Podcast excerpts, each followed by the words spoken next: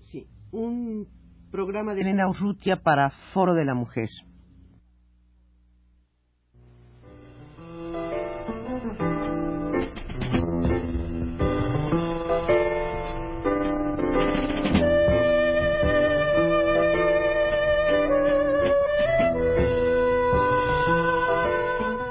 Foro de la Mujer.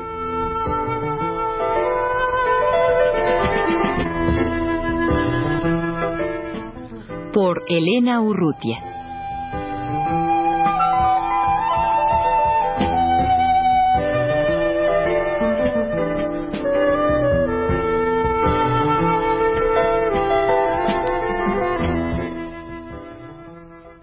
Las políticas del trabajo doméstico este texto que voy a leer ha sido tomado y traducido por mí de un artículo de Pat Mainardi publicado en Voices from Women's Liberation.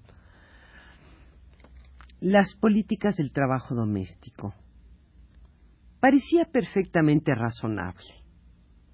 Ambos teníamos una carrera. Ambos teníamos que trabajar un par de días a la semana para ganar lo suficiente para mantenernos. ¿Por qué no compartir entonces el trabajo doméstico? Así lo sugería mi marido y él estuvo de acuerdo. La mayor parte de los hombres están suficientemente condicionados como para contradecirte de inmediato. Tienes razón, dijo, es lo justo. Luego pasó algo interesante. Solo puedo explicarlo declarando que a nosotras, las mujeres, se nos ha lavado el cerebro más de lo que podemos imaginar. Demasiados años probablemente viendo en televisión a mujeres en éxtasis ante pisos encerados y relucientes o abatidas delante de sucios cuellos de camisa.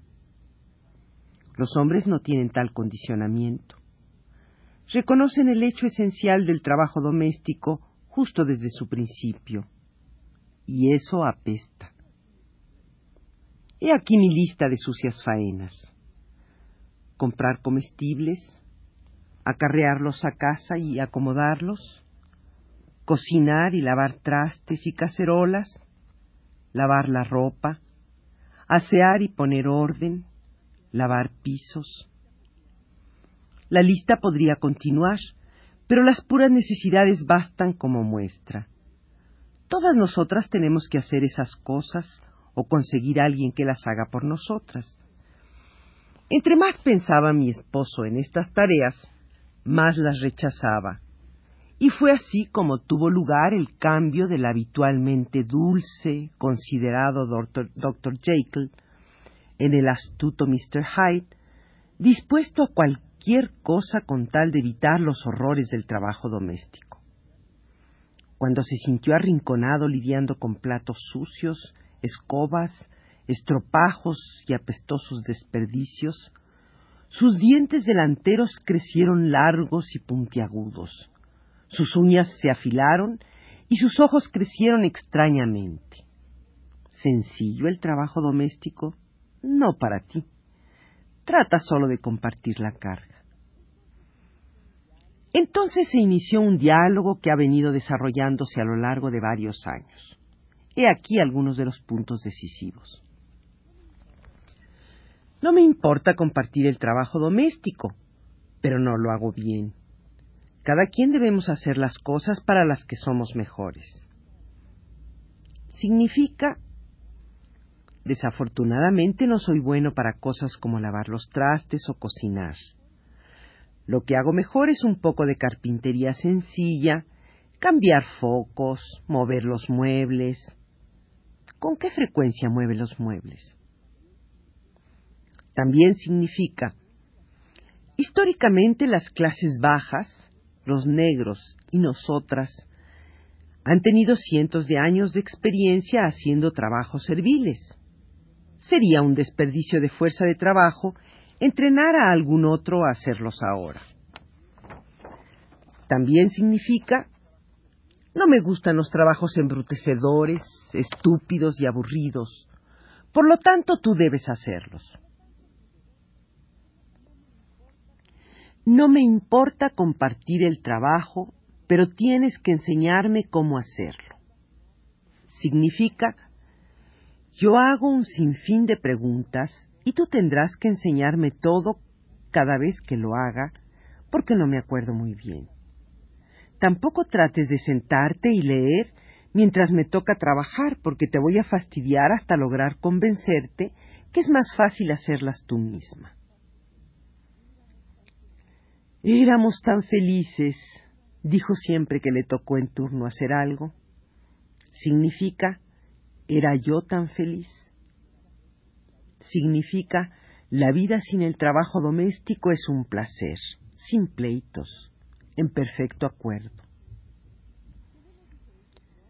Tenemos diferentes normas y ¿por qué tendría yo que trabajar según tus normas? Eso es injusto. Significa, si empiezo a molestarme por la suciedad y la basura, diré, este lugar es seguramente una posilga. O, ¿cómo puede alguien vivir así? Y esperar su reacción.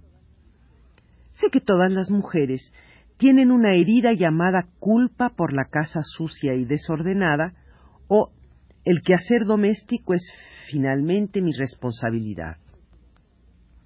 Sé que los hombres han sido los causantes de esa herida.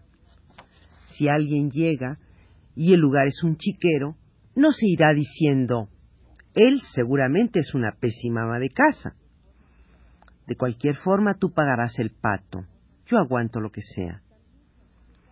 También significa puedo provocar innumerables escenas acerca del tema trabajo doméstico. Te será finalmente menos difícil hacer el quehacer doméstico tú misma que intentar que yo haga la mitad. O bien, sugiero que consigamos una sirvienta. Ella hará mi parte del trabajo. Tú harás la tuya. Es trabajo de mujeres. No tengo nada contra el trabajo doméstico compartido pero no puedes hacerme que lo haga según tu modo. Significa resistencia pasiva. Lo haré cuando se me pegue la gana si es que lo hago. Si mi tarea es lavar los platos, es más sencillo lavarlos todos una vez a la semana. Si se trata de llevar la ropa sucia a lavar, una vez al mes. Si se trata de lavar los pisos, una vez al año. Si no te gusta, hazlo tú más seguido y luego yo no haré nada. Lo odio más que tú. A ti no te molesta tanto. Significa, el trabajo doméstico es un trabajo despreciable. Es la peor porquería que jamás haya hecho. Hacerlo es degradante y humillante para alguien con mi inteligencia, pero para alguien con tu inteligencia El trabajo doméstico es demasiado vulgar para hablar incluso acerca de él. Significa, es aún más vulgar hacerlo. El trabajo doméstico está por debajo de mi condición. Mi propósito en la vida es ocuparme de asuntos importantes. El tuyo es tener que ver con asuntos insignificantes. Tú deberías hacer el trabajo doméstico. Este problema del trabajo doméstico no es un problema hombre o mujer. En cualquier relación entre dos personas, una de las dos tendrá una personalidad más fuerte y será la que domine. Significa, esa personalidad más fuerte es mejor que sea yo.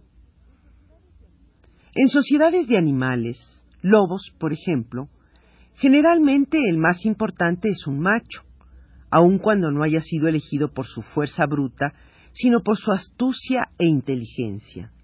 ¿No es interesante? Significa, tengo una justificación histórica, psicológica, antropológica y biológica para mantenerte sometida.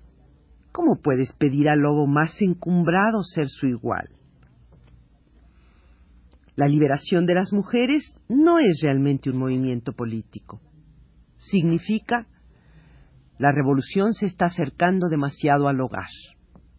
También significa, solo me interesa cómo estoy oprimido, no cómo oprimo a los otros.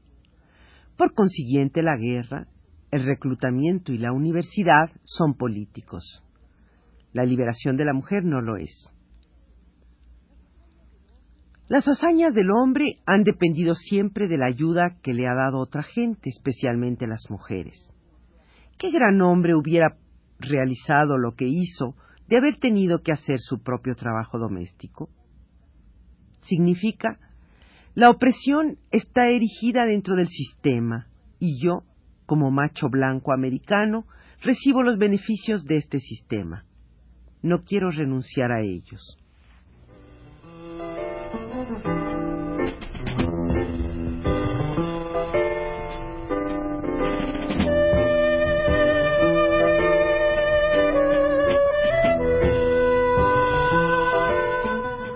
De la Mujer.